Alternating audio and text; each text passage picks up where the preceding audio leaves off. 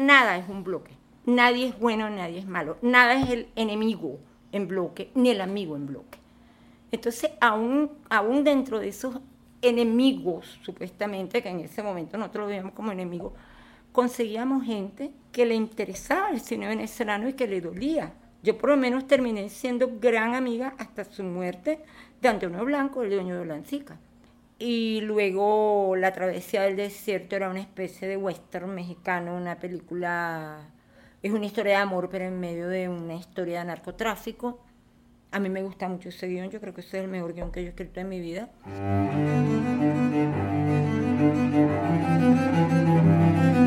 Voces del cine venezolano, una mirada crítica y reflexiva hacia el pasado de nuestro cine y un legado para las generaciones futuras en las voces de sus propios autores y protagonistas. Voces del Cine Venezolano está patrocinada por el Centro Nacional Autónomo de Cinematografía, CENAC, y Producciones Omar Mesones para Zona Cine Caracas. Y para el episodio de hoy contamos con la participación de nuestra invitada especial, Claudia Nazoa. Y como siempre, quienes habla, su anfitrión, Omar Mesones.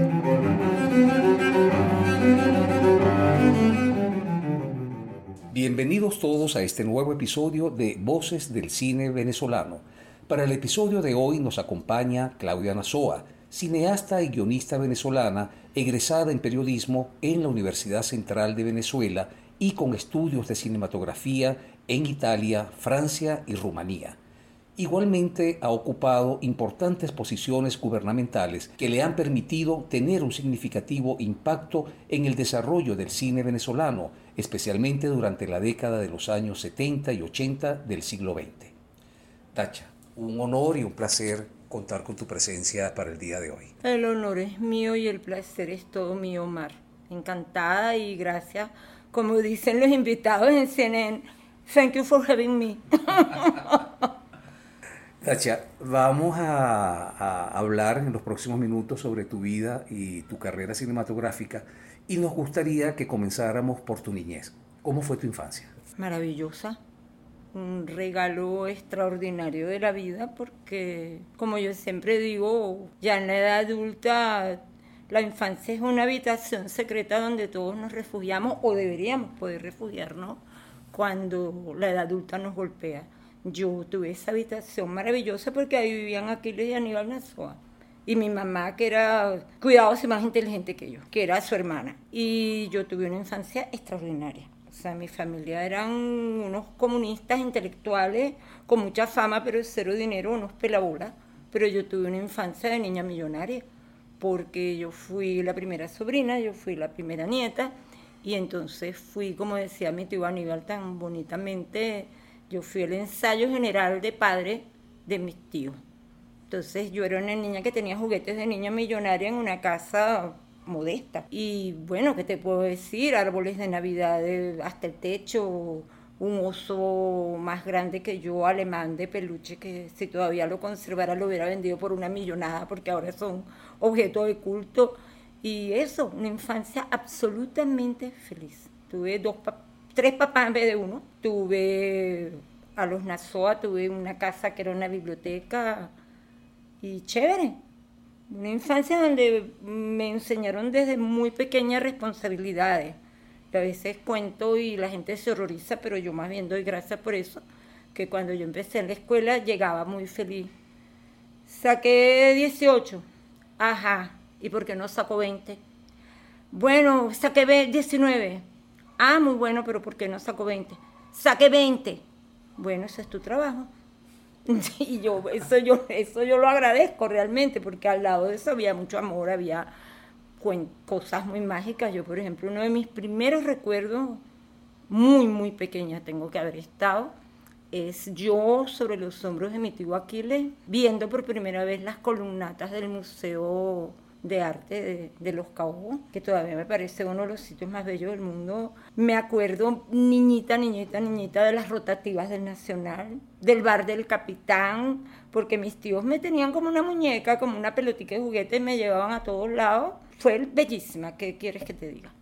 Dacha, ¿Y el cine tenía algo que ver eh, en esa infancia? ¿Estaba oculto por allí en algún sitio? No, no estaba oculto, estaba muy presente porque mi mamá era una cinéfila empedernida.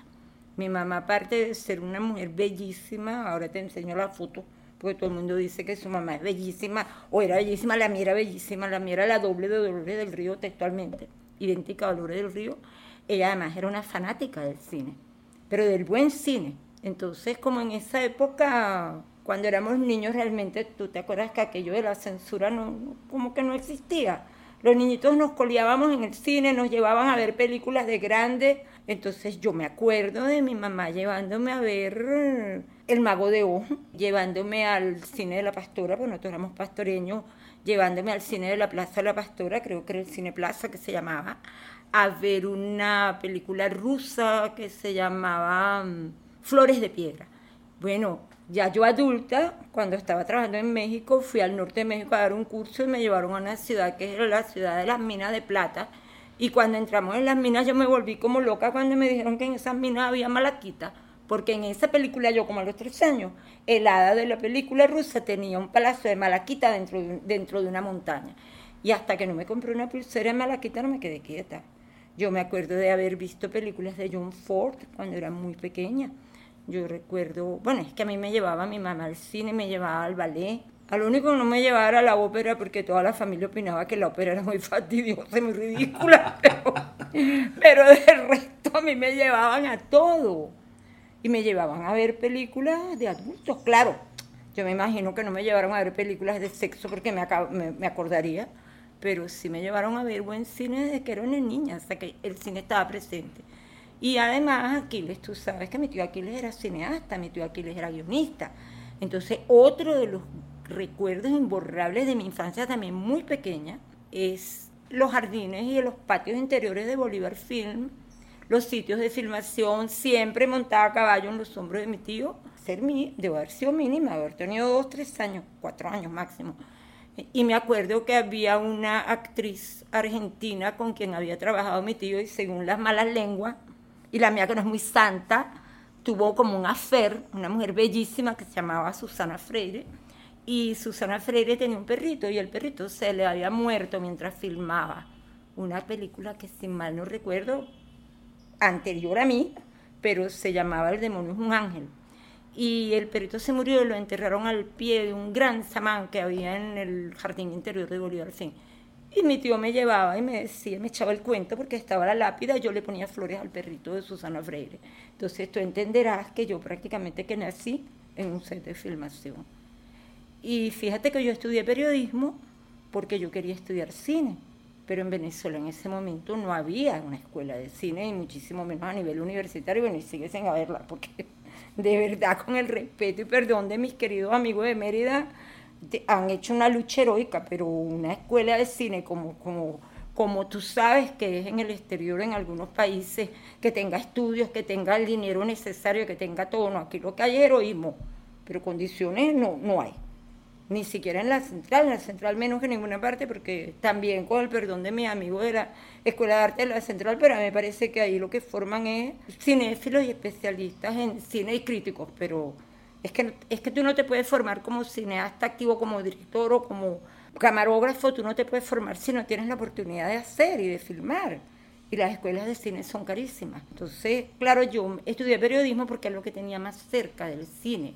Y me fui por el lado del audiovisual, pero siempre con la idea de, de hacer cine. Y luego, como a los 17 años, yo tenía un novio que era un director de cine venezolano bastante respetado para descanse como decía, como decía mi hermano Mauricio Valertán, ya tenemos unos cuantos muerticos en la memoria, y él era director y le gustó como yo escribía y me puso a escribirle los comentarios de sus guiones.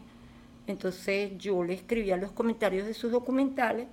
Él trabajaba mm, para una oficina de la OSI, de la Oficina Central de Información, que fue como un semillero de cineastas aquí y me puso a escribirle los guiones y uno de esos guiones se ganó un premio en un concurso internacional de cine que había en Colombia, creo, de cortometraje. Y así fui metiéndome en el cine. O sea, yo me metí en el cine antes de ser cineasta, por decirlo de alguna manera. Y luego, cuando me gradué de periodismo, que yo entré muy jovencita a la universidad, yo entré a la universidad de 16 años, cuando terminé la carrera, yo me fui, me, yo me fui primero a París, mentira, me fui primero a Roma, pero resulta que, como ya te he dicho, mi familia tenía mucho nombre y mucho lustre, pero no tenían plata. Yo no tenía una beca para soportar en un país occidental. Entonces realmente hice cursos de verano en París y en Roma y luego conseguí una beca para irme a Rumanía. En realidad me pusieron a escoger entre Rusia y Rumanía. Y Rusia acababa de invadir Checoslovaquia. Y yo dije que ni muerta me iba para Rusia, ni muerta aprendía ruso. Error, he debido aprender ruso, pero bueno, pero bueno, aprendí rumano, que no lo habla nadie sino los rumanos. Y entonces me fui a Rumanía y ahí sí, allí hice una... Yo me fui a estudiar un doctorado de cine, máster y doctorado de cine, que había abierto el gobierno rumano, donde yo era la única extranjera. Pero estando yo ahí ya y estudiando, haciendo ya el máster y el doctorado, que venían como conjuntos, eran seguidos, el gobierno rumano decidió que eso costaba mucha plata y cerró el máster. Entonces me mandaron para la licenciatura a juro me mandaron para la licenciatura. ¿Y tuviste que hacer los cinco años? Tuve que hacer los cuatro años. Lo único que yo sí conseguí es que a mí me valieran la licenciatura como un máster, Master of Arts, y mi título es ese Master of Arts en Dirección de Cine y Televisión. Entonces, en vez de hacer tres años, que era lo que estaba previsto, yo hice cuatro. Y bueno, allí me gradué, allí me quedé, Ah, me quedé, yo iba por, no me quedé los cuatro años de la carrera, me quedé casi, me quedé casi ocho, porque tuve la brillante idea de enamorarme de un rumano.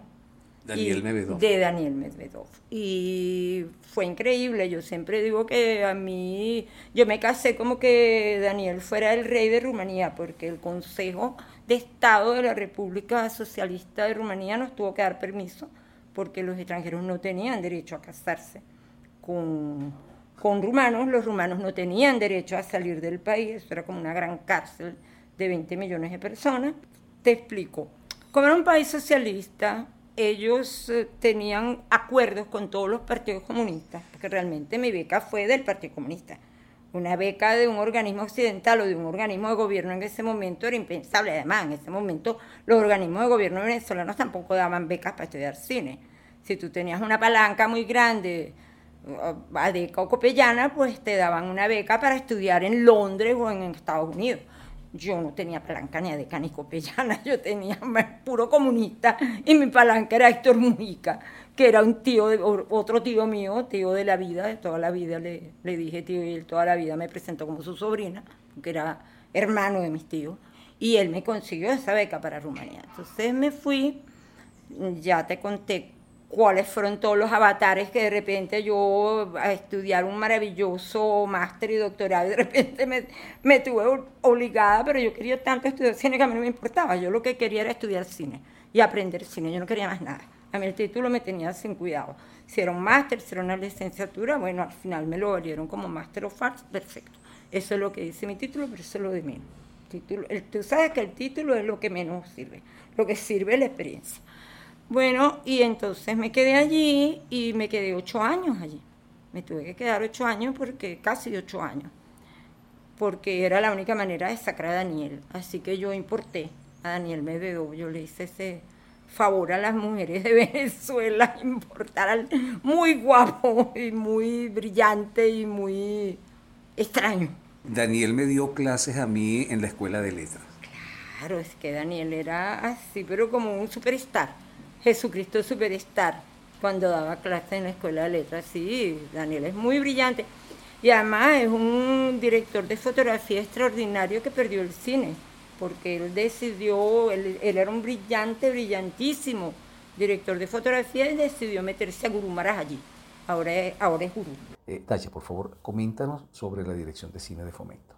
En el año 76, 77 ya se había creado la Dirección de Cine del Ministerio de Fomento, pero había un pleito terrorífico entre Diego Arias, que después terminó siendo amigo mío, por cierto, en Nueva York, y eso nos reíamos mucho acordando acordándonos de esos tiempos. Empezó a pelearse. Diego Arias, que era ministro de Turismo, se quería llevar el cine para turismo. y el ministro de Fomento, que había sido mi jefe en la Juventud Comunista, Luis Álvarez Domínguez, a quien Dios tenga sentado en las piernas, porque era una persona queridísima, eh, no quería, porque él tenía un concepto de que el cine era en primer lugar industria y luego arte, pero no era turismo, que era eso. Y había ese pleito, y en ese pleito estaban denodadamente Marianela Saleta, tan bella, tan luchadora de las primeras, y su equipo. Y yo llegué en pleno lío porque Marianela se estaba peleando, era la época de Carlos Andrés Pérez. Marianela se oponía, Marianela quería que el cine se quedara en industria y tenía razón, además. Pero la querían votar y la iban a votar. Y de hecho la votaron. A todas estas yo me bajé de un avión con mi rumano al lado, inocente de todo ese rollo. Yo no sabía en qué mundo estaba y de repente un día me dicen, mira que te manda a llamar, me, llaman a la casa y dicen que el ministro de Fomento, a la casa de mi mamá, que el ministro de Fomento quería hablar conmigo. Y yo, ah, el ministro de Fomento quiere hablar conmigo. Me llamo y cuando llego el ministro era Luis, mi amigo, mi amigo, mi jefe en la Juventud Comunista. Ok, chévere. Luis era bastante mayor que yo, pero igualito era un hombre muy joven en ese momento. Y me habla conmigo y me dice, mira, yo tengo aquí un lío horroroso aquí nadie entiende nada. ¿Tú cómo ves este problema del cine y el cine en Venezuela y el cine en, América Latina? Y yo le digo, bueno, lo que yo pensaba, yo tenía, imagínate tú, yo tenía casi 10 años en Europa. Yo le doy una imagen como muy somera, le hablo de las transnacionales del cine, pero yo tampoco era que sabía mucho. Pero le hablo de eso y ok, me se despide de mí, muchas gracias, no sé qué. Y me vuelve a llamar a la casa y me dice, mire que tal día Flores la espera el presidente Pérez. Yo no lo podía creer. Yo no lo podía creer. Llego yo a Miraflores, elegantísima, con mi ropita, mi minifaldita. Y estaba Carlos Andrés, que era un encantador de serpiente, era una persona más encantadora y simpática y amable que yo conocí en mi vida. Y llega Carlos Andrés habla conmigo y me dice, oiga Claudia, yo sé que usted es de la familia más antiadica de este país y yo sé que usted viene de un país comunista, pero mire, a mí me, dijo Luis que usted tiene unas ideas muy interesantes, que usted viene de estudiar cine en Europa. Yo, sí, presidente, sí, presidente. Me dice, bueno, perfecto. Entonces la juramentamos tal día. Y yo, con la inocencia más grande, le digo, presidente, disculpe, pero los asesores se juramentan. Y me dice, ¿cuál asesor? Tú no eres asesora, yo te acabo de, yo te acabo de nombrar directora nacional de cinematografía. Y así es yo a la dirección de cine, en medio de aquel lío. ¿Y luego qué ocurrió allí? Bueno, chicos, allí ocurrió que, claro, yo venía del cine. Yo era una niñita en comparación con, con, con otros que ya tenían una carrera hecha y se presentan Enver Cordido, Toco Gómez, Enver era mi amigo, Enver había sido quien me inscribió a mí a los 10 años y medio en la Juventud Comunista. Yo entré de 10 años y medio en el listo de aplicación en primer año, en primer, sí, primer año, y Enver me agarró un paseo y me, dijo, tú eres Nasoa, ¿verdad? Sí. Ah, bueno, aquí tienes la planilla de la Juventud. Y me inscribió en la Juventud. Se presenta Enver, se presenta el Catire Correa, y me dice, bueno, ya que te metiste en este rollo... Luis Correa. Luis Correa, sí, el Catire Correa. Ya que te metiste en este rollo, carajita tú tienes que darte cuenta de que este es un lío grandísimo. Aquí tú tienes un adeco enquistado que es espía de las transnacionales en la división más importante que es la división de control, que es la que decide cuánto reciben los exhibidores, cuánto los distribuidores y cuánto los cineastas. ¿Tú sabes algo de eso? Yo, yo, yo no sé nada. Bueno, aquí hay uno que sí sabe mucho, que es un mexicano, es un judío maravilloso. No, él no tiene corazón, tiene una computadora, pero él está dispuesto a hablar contigo, se llama Mauricio Wallerstein. Y así conocí yo a mi hermano Mauricio Wallerstein, mi hermano de la vida, mi hermano 40 años. Y Mauricio se trancó conmigo durante una semana a, explicarme con qué se comía aquello de la industria cinematográfica. Porque yo venía de hacer guiones, yo venía de ganarme unos premiecitos por mis guiones, pero yo de industria, de porcentaje, de distribución, Motion Picture Association, yo no sabía nada de eso. Y Mauricio, que venía de México, porque y que su papá era el dueño del cine mexicano, don Gregorio Allerstein, bueno, me explicó todo eso y de ahí yo salía más o menos afiladita y con un hermano para toda la vida, hasta hace cinco años que Mauricio se nos fue. Y bueno, fue de todo. ahí pasó de todo. Yo no sabía en lo que yo me estaba metiendo, Mar.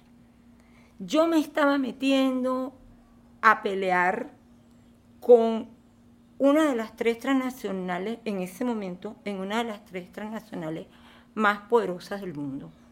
Primero venía la transnacional de las armas, después venían las transnacionales del petróleo y después venían las transnacionales del cine.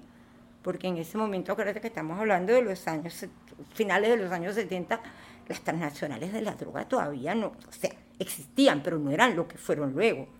Y encima de que yo estaba metiéndome a pelear con una de las tres transnacionales más poderosas del mundo, que era la Motion Picture Association of America, al frente de la Motion Picture había un capo de Tutti Capi. Ese era el padrino Jack Valenti, que fue el que le declaró la guerra y se cobró la cabeza de Marianela Saleta y todo su equipo. Y que además era íntimo amigo de Diego. Amiguísimo. Diego Arria. De Diego Arria. Entonces yo me metí en ese paquete donde además Venezuela, por su desarrollo económico, por su boom petrolero, Venezuela era el quinto mercado a nivel mundial para las, para las majors de la motion. Imagínate tú donde yo me, el avispero donde yo me estaba metiendo. Y con lo que estábamos peleando los cineastas, donde además yo tenía clarísimo, y siempre lo tuve y lo dije durante los ocho años que duré allí, en medio de las peleas más terribles, de, las divisiones intestinas más terribles, yo siempre le decía a ellos y se lo decía a los sucesivos ministros, porque yo duré dos gobiernos y como seis ministros. Yo fui la única directora que ratificaron cuando los adecos perdieron y llegaron los copellanos. Me ratificaron en el cargo. Y yo siempre le decía a los ministros, cuando me pretendían que yo hiciera algo que yo consideraba que dañara al cine, yo siempre le decía, ministro, yo lo lamento. Ahí tiene mi cargo, yo se lo pongo a la orden porque yo no, yo soy cineasta y yo tengo clarísimo que los cargos no son eternos. Y cuando este cargo se termine, ¿a dónde voy a volver yo? A la arena de la lucha, como dicen los adecos. Voy a tener que ver en la cara a mis compañeros cineastas y cómo se la veo si yo acepto esto no. Yo puse el cargo a la orden como 15 veces. Y nunca me lo aceptaron porque, como decía muy simpáticamente Carlos Andrés, Carlos Andrés le puso a los cineastas los peludos comunistas de Claudia. Los peludos comunistas de Claudia. Y cada vez que yo ponía el cargo a la orden, o me llamaba el ministro, me llamaba Carlos Andrés, me decía, Claudia, con esos peludos comunistas no sabes bregar, sino tú. Tú no me pones el cargo a la orden porque no te lo acepto. Y todavía yo me encontré con Carlos Andrés muchos años después, cuando ya no era presidente. Se montó en un avión. Yo venía de hacer un documental en las zonas mayas de Guatemala y en, en Cancún. Hizo escala el avión y se subió Carlos Andrés. Y él tenía una cosa que era increíble y maravillosa para todo político, una memoria de elefante fotográfica. Él te veía una vez, te saludaba, no se olvida más nunca ni de tu cara ni de tu nombre y de la entrada del avión me dijo, pues Claudia, ¿cómo están sus peludos comunistas? A ver, esa fue una época increíble. Ahí pasó de todo. Ahí pasó cosas tan cómicas como que llegó un momento en que cuando ya el fondo de fomento cinematográfico estaba listo, vinieron las mayors, vinieron los máximos representantes de la Motion Picture Association y vinieron a entrevistarse con el ministro y a ofrecerle al ministro Villas y Castillo, el ministro en ese momento era un copellano, y nos llamó, le llamó a ofrecerle Villas y Castillo, y el ministro me llamó y me dijo, vente Claudia. Y nos fuimos Mauricio Valestein, Telman Gurgueye, el Catire Correa, Carlitos Apurua y yo, y nos metimos en el baño del ministro, y nos entreabrieron la puerta y nos dejaron, y ustedes callados y vimos cómo el ministro se les enfrentó. El ministro era bajito y la mayor parte de esos gringos eran altotes. Y se les ha enfrentado, los oyó con mucha paciencia, era, era andino el ministro. Y los oyó con mucha paciencia y al final les dijo, lo siento mucho, yo no acepto chantaje, el fondo de fomento cinematográfico va hagan lo que les dé la gana. Cierren el mercado. Bueno, las mayores cerraron el mercado dos veces en Venezuela mientras yo estuve. Cada vez que ellos querían chantajear decían que cerraban el mercado y todas las veces los ministros, tanto de ADE como COPE, asesorados por los gremios, por supuesto, conmigo a la cabeza le decían, bueno, cierren el mercado, pues sobreviviremos. Y sobrevivían. Bueno, y tú te imaginas como una comiquita, aquellas cabecitas, aquellos ojitos asomados por la rendía, viendo cómo el ministro se le enfrentaba a las mayores. Hasta el extremo de que vinieron a entrevistarse conmigo también las cabezas de las mayores y había una huelga de transporte en Caracas y no conseguían taxi y nos dieron cita en el Tamanaco. ¿Y sabes cómo llegaron? En un autobús de San Ruperto. Tuvieron que agarrar los jefes de la Motion Picture, las cabezas de Hollywood, coger, porque no consiguieron un taxi y se tuvieron que ir para el Hotel Tamanaco. Yo no me acuerdo dónde estaban quedando ellos. Se fueron para el Tamanaco en un autobús de San Ruperto. Y, y así te puedo contar 10.000 anécdotas, pero bueno, lo más importante es que las presiones fueron muchas. Las presiones fueron además muchas de todas partes cada vez que queríamos lograr algo, bueno, mira, estaba la mano de los distribuidores, la mano de los exhibidores, la mano de las majors transnacionales, pero como todo en la vida, Omar, yo aprendí una cosa muy importante. Nada es un bloque. Nadie es bueno, nadie es malo. Nada es el enemigo en bloque, ni el amigo en bloque.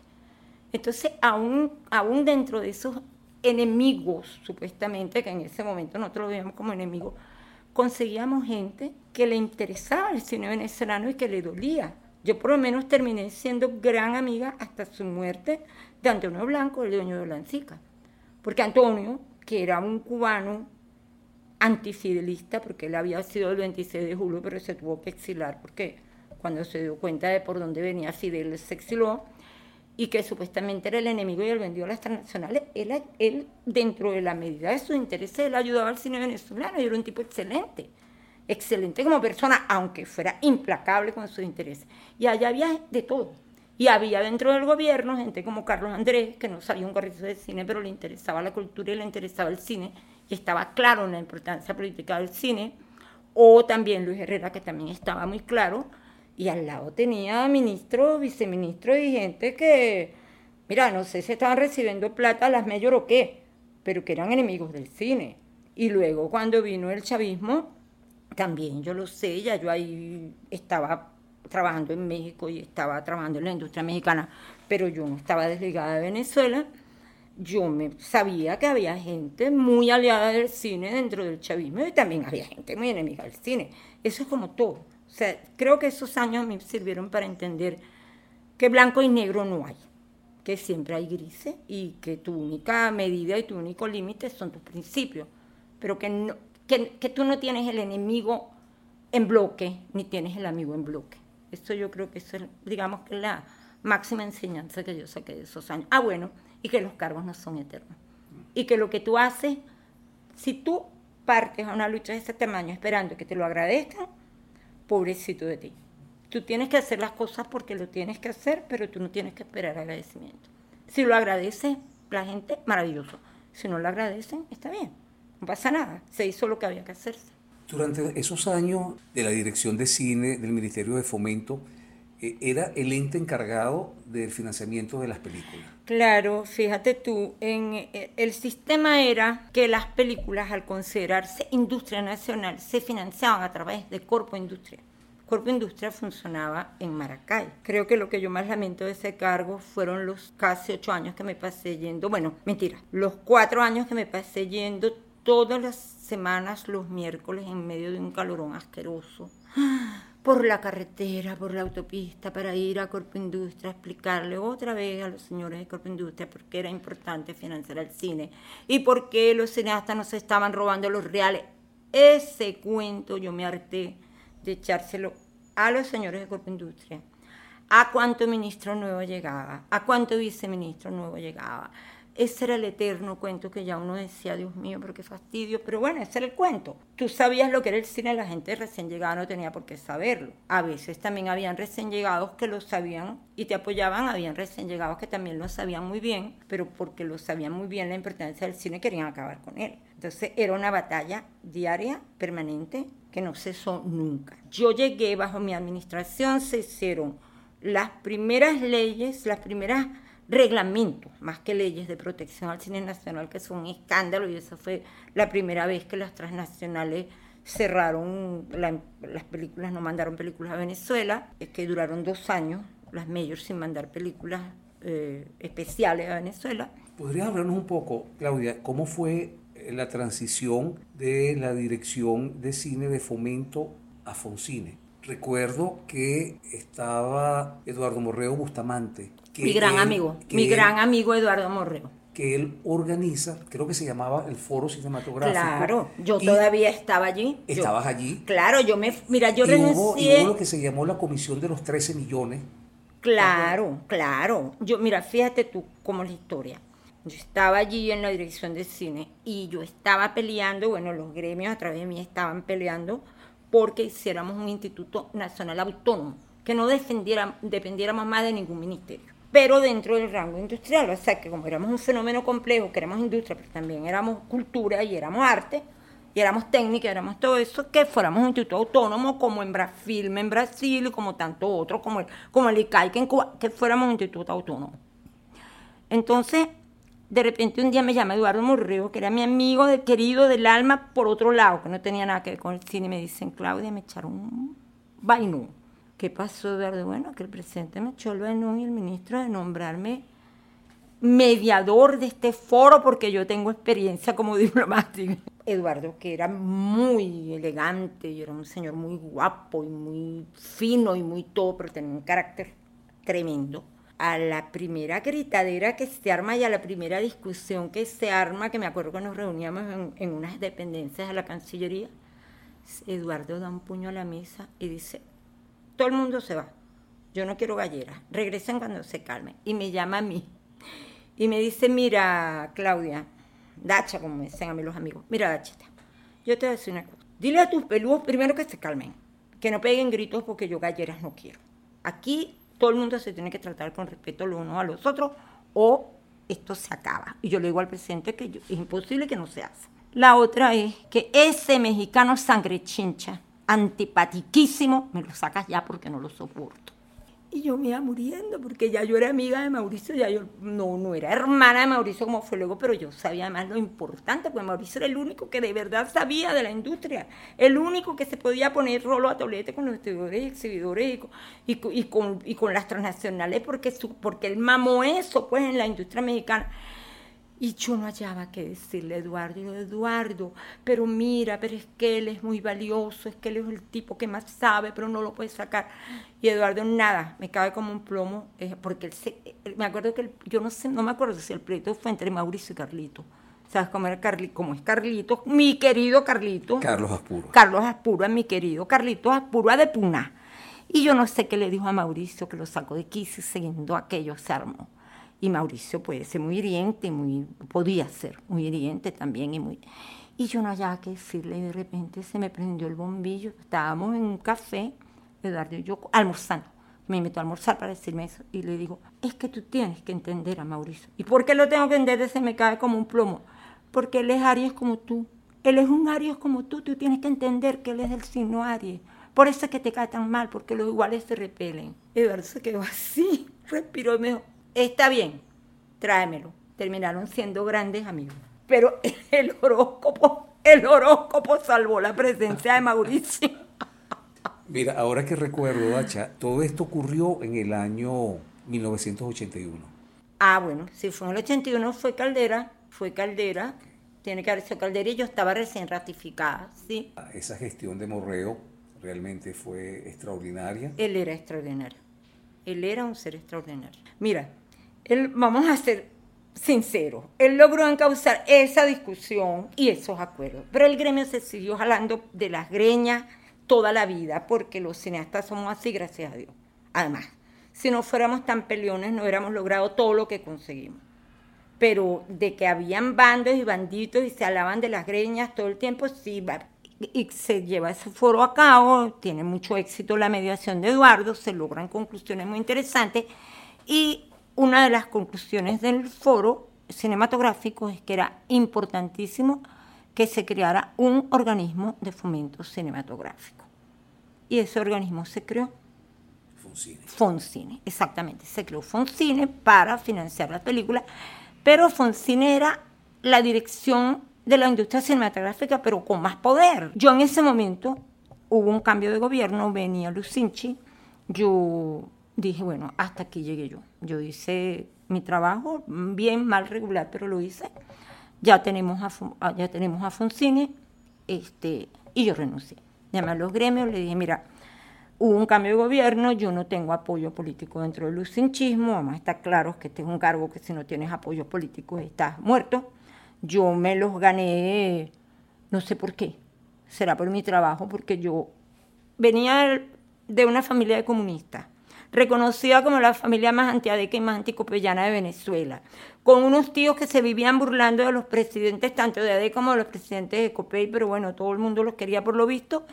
Pero yo creo que es que en el fondo, Omar, nadie se quería echar esa capuchina. Nadie se quería echar el muerto de estar al frente como funcionario público de un gremio tan, o sea, tener que lidiar, no estar al frente, porque no estábamos al frente de los gremios, pero estar al frente de un organismo que tenía aquellas fieras que éramos los cineastas peleando las 24 horas del día, teniendo una cobertura de prensa que yo me acuerdo que todos los ministros se indignaban y decían, pero no puede ser el país tiene problemas terribles y el, y el que coge más prensa son los peludos comunistas de Claudia, pero qué fastidio, pero qué es esto. Entonces yo renuncié y dejaron languidecer hasta que al final la eliminaron, pero bueno, ya eso había cumplido su ciclo, había hecho lo que había que hacer y obviamente lo lógico era que siguiera Foncine. Foncine siguió, siguió luchando, como bien hemos hablado de récord se logra la ley de cinematografía, la primera ley de cinematografía. En el año 1993. En 1993, la famosa ley Chucuta, porque la madre del cordero, que era el artículo que pechaba a los privados para financiar el cine, por supuesto, estaba en la ley y de repente, oh misterio, eso pasaba mucho en el cine nacional a nivel gubernamental tú lograbas una cosa y de repente, oh misterio, se desaparecía de los documentos legales entre gallo y medianoche. Bueno, entre gallo y medianoche en el Congreso Nacional se desapareció el artículo. Entonces los cineastas dijimos, todos, incluida yo que estaba, me había devuelto la lucha gremial, dijimos, bueno, preferible es una ley chucuta que no tener la ley, porque esa ley va a ser nuestra plataforma para luchar y pedir lo que tiene que ser que es el artículo 18, que fue lo que al fin se logró. Ya se logró, creo que bajo Juan Carlos Lozada. Sí, en, el año 2005. Sí, bajo Juan Carlos, que Juan Carlos es una bestia de trabajo. Juan Carlos es muy trabajador. Yo tuve enormes diferencias con él, pero debo reconocer que era muy hábil, muy astuto y muy trabajador. Todo junto era una buena mezcla. Y se logró eso. Se logró eso y bueno, allí se creó Fonprocine, que es el Fondo de, Fomento al Cine Nacional, que hasta el sol de hoy, con, con problemas, con los problemas económicos, con el decline del sector por toda la crisis multifactorial que tiene el país, pero ahí está, pues. Dacha, háblanos de Cabeprol. ¿Fuiste presidenta de Cabeprol? Yo fui presidenta de Cabeprol siete años, casi ocho. Cuando se creó Cabeprol, eso fue un horror. O sea, la ANAC no quería, la ANAC no entendía que estratégicamente convenía mucho más tener dos gremios, como en todas partes del mundo, hay el gremio de los creadores, en todas partes donde el cine más o menos se ha desarrollado y ha logrado cosas, está el gremio de los creadores, digamos aquí la ANAC, y el gremio de los productores. No había forma de que lo entendieran. Ellos, cabe éramos unos traidores, yo era una traidora, bueno, hasta que al final después de muchos años, por fin les cayó la lucha a los cineastas que mientras más votos tengas repartidos entre el gremio en los, en los organismos de decisión, mejor. Pero eso también fue un pleito horroroso, yo no sé si tú te acuerdas. Comunicados van y comunicados vienen. Y bueno, me llamaron y yo, que creo que soy loca, yo llegaba a la conclusión de que yo soy loca, que había salido pero cansada, agotada de, de casi ocho años, ocho años en la dirección de cine, ocho años y un divorcio, como digo yo, de la dirección de cine, eh, me metí otra vez en ese paquete. Esta vez a representar a Cabe Pro, a representar a los gremios en realidad, a representarlos en el, en el, en el SENAC, en el Comité Ejecutivo del SENAC, donde estaba allí Juan Carlos Lozada, con quien, como ya te dije, tuve enormes diferencias, pero que era una bestia de trabajo.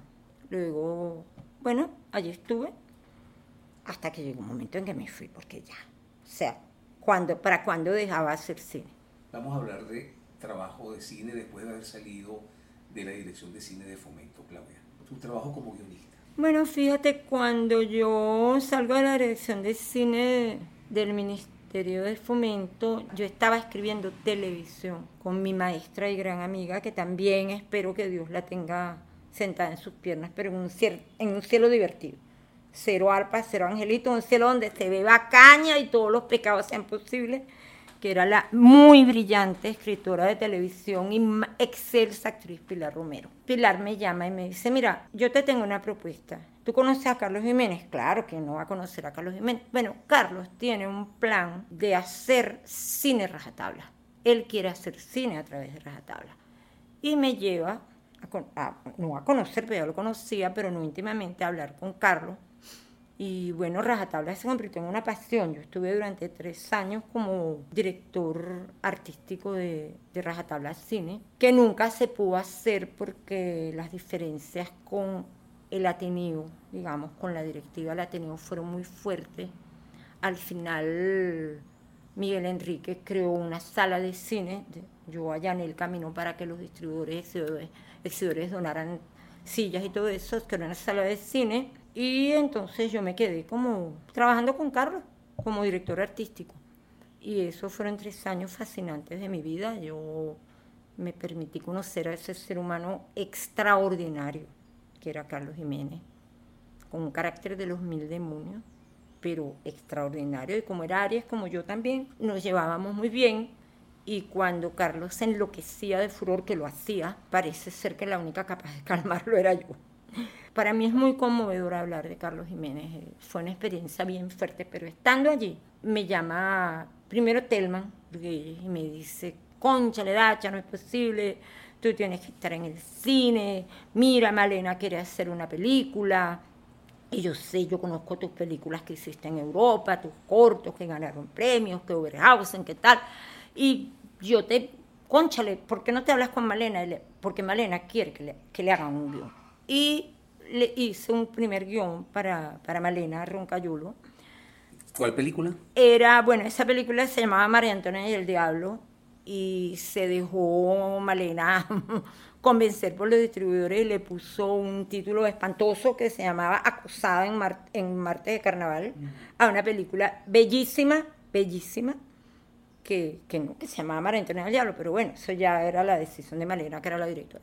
Hice ese guion para Malena y me llama, Maurino, a Mauricio le gustó mucho el guion, y me llama a Mauricio, entre, entre tiempo, aunque Mauricio y yo éramos grandes amigos y como hermanos ya, Mauricio tenía un su guionista, que era Davidcito Suárez, que era, su, era como su hijo, como su hijo. Mauricio adoraba a David, además David era un niño, un muchachito muy talentoso, y se enferma gravemente David, y se muere David. Y se queda Mauricio, Mauricio desconsolado y me dice, conchale, me gustó mucho lo que tú le escribiste a Malena, lo que le hiciste a Malena. Tú quisieras trabajar conmigo, imagínate tú, qué orgullo, qué honor. Y ahí empecé a trabajar como guionista y me convertí en la guionista de Mauricio Wallerstein. Hasta la última película de Mauricio que hizo antes de, antes de morir. ¿Qué películas fueron? Mira, yo hice con Mauricio Juegos bajo la luna, que fue la primera película que escribí para él, que fue un horror de trabajo, porque era la adaptación de una novela Río, mi amor. La novela, adaptación de la novela homónima del mismo escritor de Historia de la calle Lincoln. Era un ladrillo de este tamaño, una gran novela, pero como él era psicólogo y psicoanálisis, mucho por el psicoanálisis. Carlos Noguera. Carlitos Noguera había unos diálogos internos y unos cambios de tiempo y algo infinito. Y poner aquello en orden fue una locura. Pero a mí me gustó tanto la novela yo quería tanto a Mauricio que yo me metí en ese paquete. Hice Juegos bajo la luna, luego hice una película muy, muy cara, muy querida para mí. Lamentablemente no tuvo, no tuvo mucho éxito porque Mauricio equivocó los tiempos del estreno y no la tiró a competir nada más y nada menos. Bueno, Juegos bajo la Luna fue la que tiró a competir con el Bolívar de Dieguito Risque, que fue un fenómeno.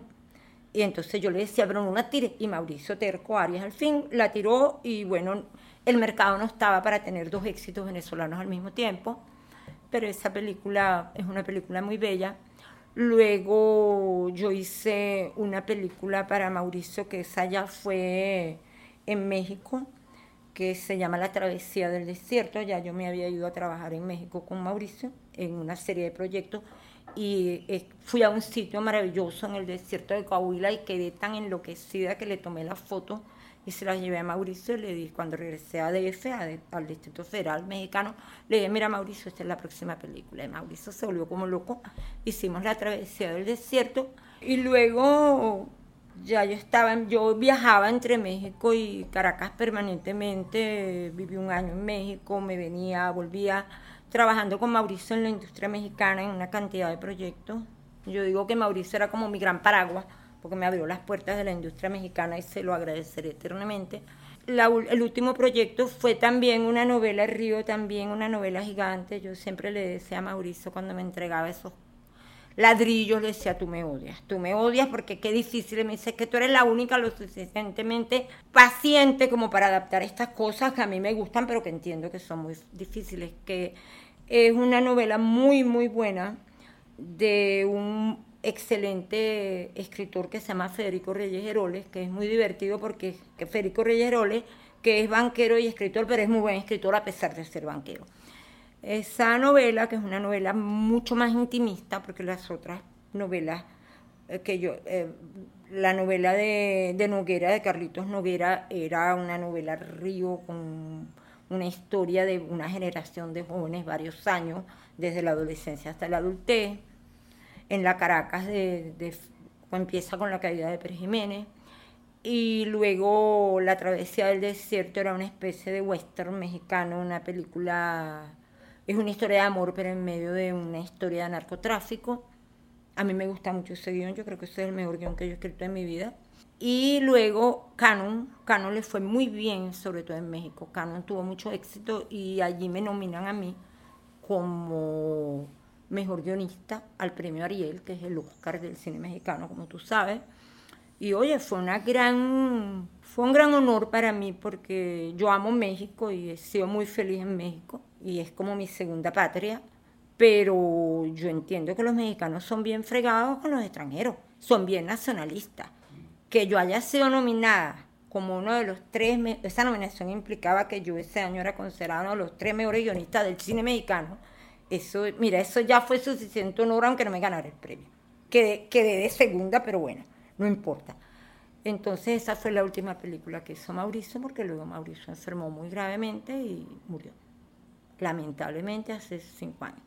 Yo estaba en París y con aguacero, como en el poema, cuando me llamaron para decirme que Mauricio había muerto. Creo que esa es una de las tres, una de las tres mayores pérdidas de mi vida. Yo creo que el cine nacional también perdió muchísimo con Mauricio. Y yo a nivel personal, bueno, no me gusta hablar de mis dolores en público.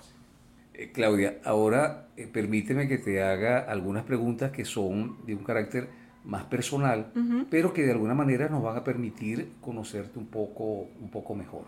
Vamos a comenzar por la primera, y es si estuvieras en una situación, en un escenario, en el cual te vieras obligada a escoger un libro, un solo libro, ¿qué libro sería? El gato pardo de El Conte Giuseppe de Lampedusa El gato pardo, que luego se hizo esa película extraordinaria de los Chino Visconti. Ese es el libro de mi vida. Ese es un libro que además a mí me conmueve especialmente porque ese conde italiano escribió ese libro a los 75 años.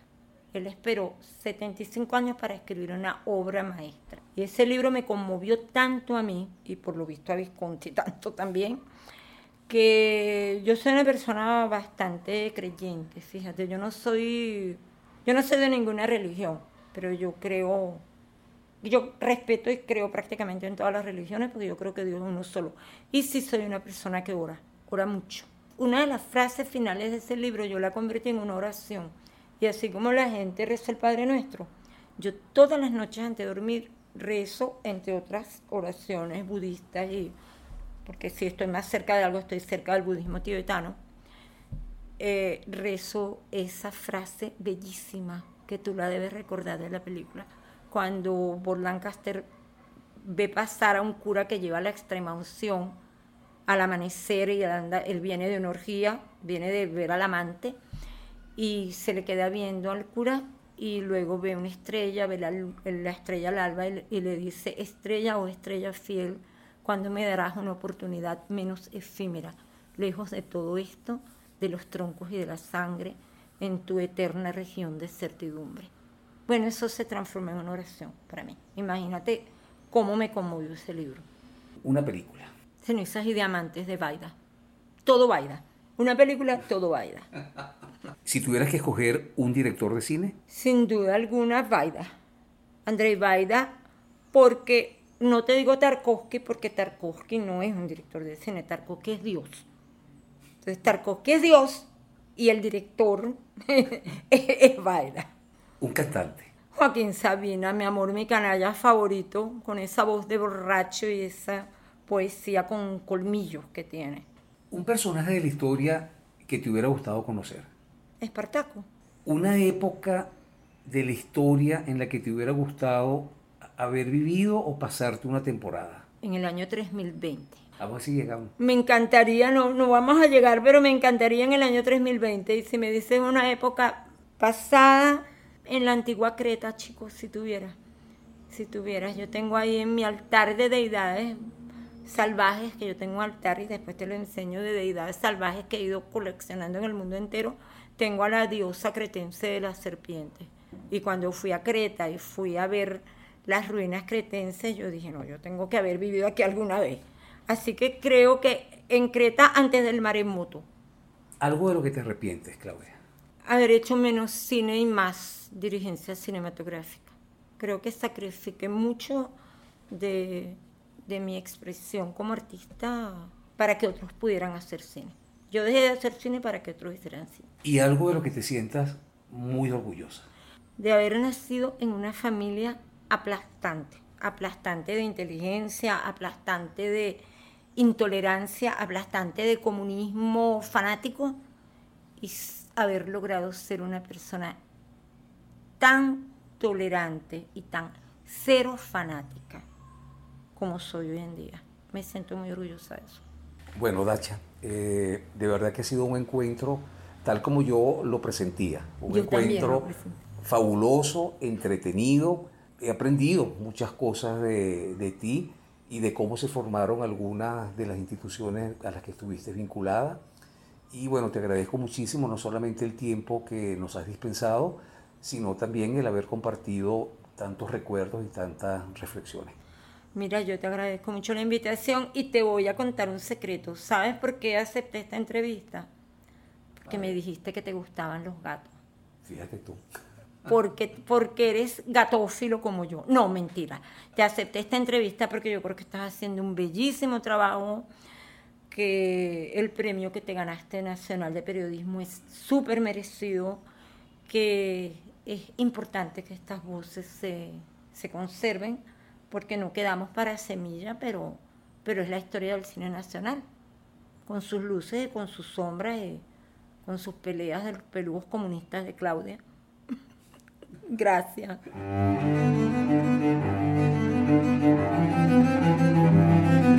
Voces del cine venezolano, una mirada crítica y reflexiva hacia el pasado de nuestro cine y un legado para las generaciones futuras en las voces de sus propios autores y protagonistas.